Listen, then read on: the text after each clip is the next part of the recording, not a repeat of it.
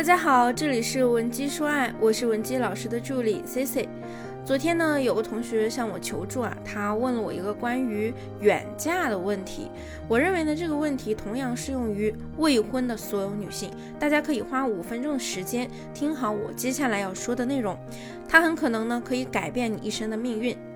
这位同学的问题是这样的：老师你好，我关注文姬说爱很久了，也学习了不少你们的思想啊和技巧。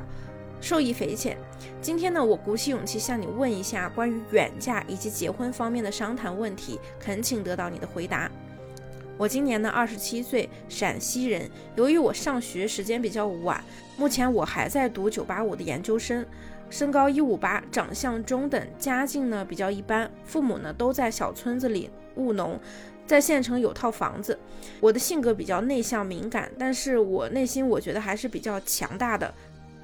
算是稳重型的女生。我男朋友二十四岁了，他是南方人，福建的，和我呢在同一所大学，他也是在读研究生。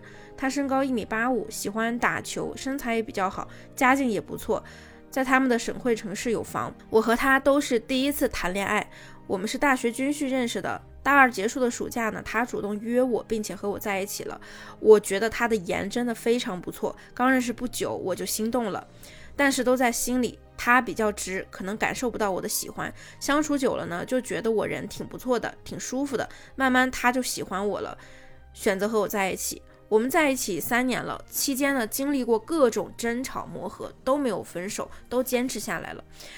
大学呢距离他家挺近的，基本上一两个月就会去他家里玩一次。每次呢他爸妈都挺热情的招待我。表现的也很喜欢我。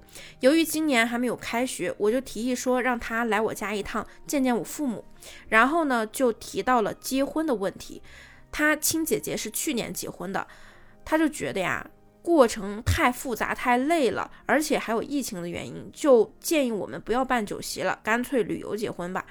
我其实是能接受旅游结婚的，而且呢，我想着就是等我研究生毕业了，我们就结。但是现在有个问题呢，就是他觉得结婚是两个人的事儿，而且呢，我们一个天南一个海北，两家相距太远了，父母见面是个问题。我说呢，我希望他能让父母来我家提亲，其他的过程倒无所谓，可以省去。他还是觉得很麻烦，每次我们两个谈到这个问题啊，就不欢而散了。我想问一下老师，我们该如何商谈结婚的问题呢？还是说我们之间还是有很多问题不适合结婚呢？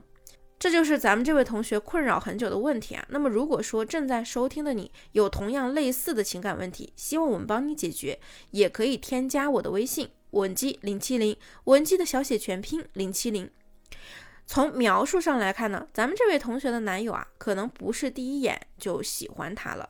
男方呢，一米八五的身高，又会打篮球，颜值还高，这样的人呢，在学校里是比较受女生欢迎的，能让男生慢慢的喜欢上这个姑娘，说明呢，咱们这个姑娘在感情方面也是有点能力的，可能是有能力而不自知的那种啊。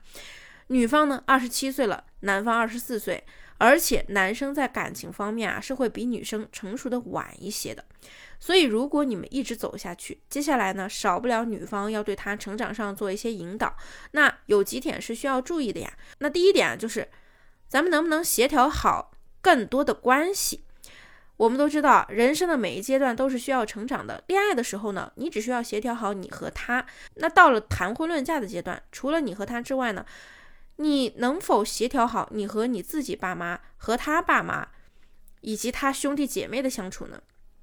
尤其是远嫁，如果你没有这些意识啊，不能协调好这些关系，以后就会被这些关系所困。那你如果有这个意识，并且你能掌握相关的能力，就能运用好这些关系，让你如虎添翼，婚姻更加的轻松。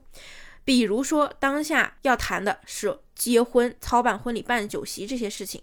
那从这个姑娘男朋友去年看到自己亲姐姐结婚，觉得过程太复杂、太累，就不想办到后来呢，连让男方父母到女方家提亲也觉得太麻烦来看啊。咱们除了正常的沟通，要晓之以理、动之以情外。也要跟他讲一讲这个婚姻和仪式感的重要性。我建议呢，如果时机合适，你也可以跟他的亲姐姐聊一聊，构建好关系。因为毕竟他亲姐姐也是刚刚结婚嘛，作为一个新婚的妻子，她自己也是有一些体会可以和你分享的。人家也是会感同身受，毕竟作为女性，也会明白你的心情。而且呢，他刚刚过了门，知晓的很多细节和内容是你们现在不知晓的，加上人家二十年的姐弟情分，很多话呢让他姐姐去说，比你说更好。结婚呢不是结就完了，结婚呢是为了婚后铺好道路的。那第二呢，就是你要想想你选择的男人他是否具备成长性，倒不是说这个男人他事业是不是潜力股，学业如何，而是看他在情感上是不是一个巨婴。比如说你们在一起这三年一路走来呢很不容易，那回想一下这三年以来他跟你相处的方式有没有改变呀？主要体现在比如说当你们发生一些问题呀分歧时需要协调的时候，是你一直在忍在妥协，还是有通过沟通磨合，他呢也有所改变，把一些不成熟的处事方式改掉了，以呈现出日渐成熟的趋势呢？过去。我们其实可以从一个人的过去看到他的未来。如果说不止一次出现这样的先例，那表明他是具备成长性的，且沟通能力也是可以的，是一个可以在关系里成长的对象。那这个人就是可以选的。那反之亦然。第三呢，就是你有想过结婚之后的生活吗？在你没结婚的时候，结婚这件事儿就是你能看到的全部。那等你结婚以后。结婚就变成了你人生的新起点，之后的事情你想过吗？很多人其实压根都没想过的。所以啊，姑娘们，在你一门心思想远嫁、想结婚的时候，至少你要想好以下三个问题的答案。第一呢，就是。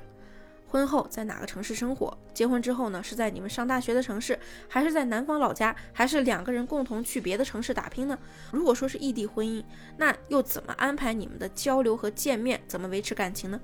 第二啊，就是职业发展规划的问题。姑娘，咱们读了这么多年书，绝对不是为了结婚而已吧？结婚以后生活在哪个城市，也要跟你的职业规划息息相关，你不可以不去了解的。另外，根据描述，呃，可能咱们这个姑娘家里是农村的，那回老家发展的概率也比较小，很多时候呢，也要靠自己。所以啊，职业规划对于我们是更加重要的啊。第三，你要想好，万一婚后过得不好，有没有后路？这三个问题想好了，也许你就知道你们适不适合结婚，该不该结婚了。你已经有答案了吗？不妨把这三个问题记在纸上，找机会呢和男友细心探讨一番，他是不是对的人？相信你也会有一个答案。我今天讲的内容，你或多或少应该也领悟了不少了。如果说你对我们今天的内容感兴趣，可以点赞收藏。有情感问题的同学可以添加我们的微信文姬零七零，文姬的小写全拼零七零，发送你的具体问题即可获得一到两小时一对一免费的情感分析服务。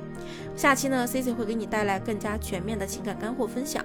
文姬说爱，迷茫情场，你的得力军师。